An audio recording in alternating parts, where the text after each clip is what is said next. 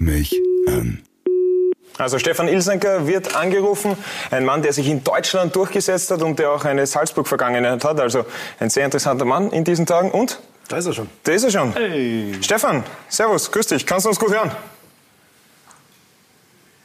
Nein. Oder er ist sehr gut im Stil. So, jetzt geht's. Jetzt geht's, jawohl. Wir haben schon geglaubt, du bist sehr gut im Stillsitzen.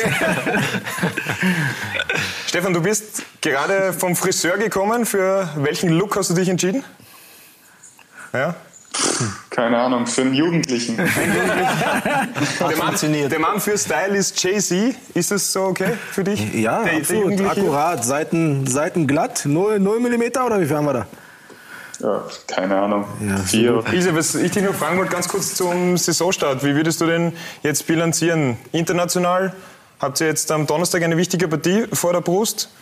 In der Liga hat es auch die erste Partie gegeben. Du hast nicht gespielt. 1 zu 4 hätte es einen Ilsanker gebraucht. Naja, 1-4 hört sich jetzt natürlich ein bisschen, ein bisschen bitter an, aber ich denke, dass wir eine sehr gute Partie gemacht haben und ähm, ja, dass das Ergebnis das Ganze leider nicht widerspiegelt.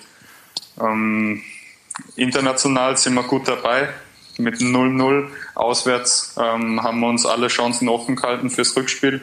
Und ähm, jetzt möchten wir natürlich am Donnerstag den letzten Schritt noch machen und uns wieder ja, ähm, international qualifizieren und weitere sechs Spiele beziehungsweise noch mehr ähm, Spiele international bestreiten. Es hat sich ja was getan in Leipzig am Trainersektor. Der Luke noch eine Frage dazu. Servus Ilse. Ähm, Ralf Rangnick ja wieder Trainer, jetzt mal so ganz unter uns, das bleibt auch unter uns. Äh, weht er wieder ein bisschen ein rauerer Wind?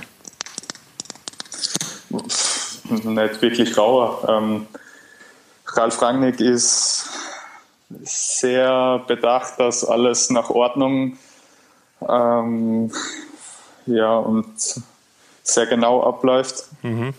Ähm, Akribisch. Aber sehr akribischer Arbeiter. Ja. Er ist immer der Erste, der da ist, der Letzte, der geht. Und dementsprechend verlangt er viel von uns Spielern.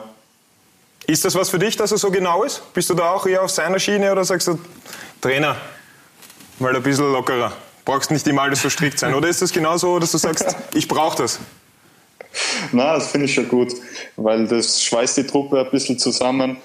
Ähm, wir ziehen alle an einen Strang, keiner kann sie irgendwo rausnehmen und ähm, gerade bei unserem Stil, Fußball zu spielen, ist es extrem wichtig, dass wir ja, alle einfach immer online sind, zusammenpressen und äh, zusammenlaufen und sprinten.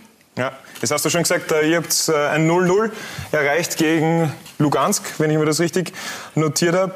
Salzburg hat auch ein 0-0 gespielt in der ersten Partie. Wie siehst du die Chancen von Salzburg, dass sie es jetzt endlich einmal schaffen, in die Champions League zu kommen? Ja, ich wünsche mir natürlich, ich wünsche mir so sehr, nicht nur für mein Dad, sondern überhaupt für, für alle Salzburger. Jetzt wird es endlich einmal Zeit für Champions League. Ja, endlich Zeit für Champions League für Salzburg und für deinen Dad? Apropos Dad, meine Frage wäre ja, wie enttäuscht war eigentlich dein Papa, dass du nicht auch Torwart geworden bist? Wollte dein Vater, dass du Torwart wirst? Na, ich denke nicht. Das Einzige, was er jetzt noch immer sagt, ist, dass er sicher mehr Talent als Torwart gehabt hat als als Spieler. Also hätte er sich wahrscheinlich doch gewünscht, dass du auch Torwart wirst, ha?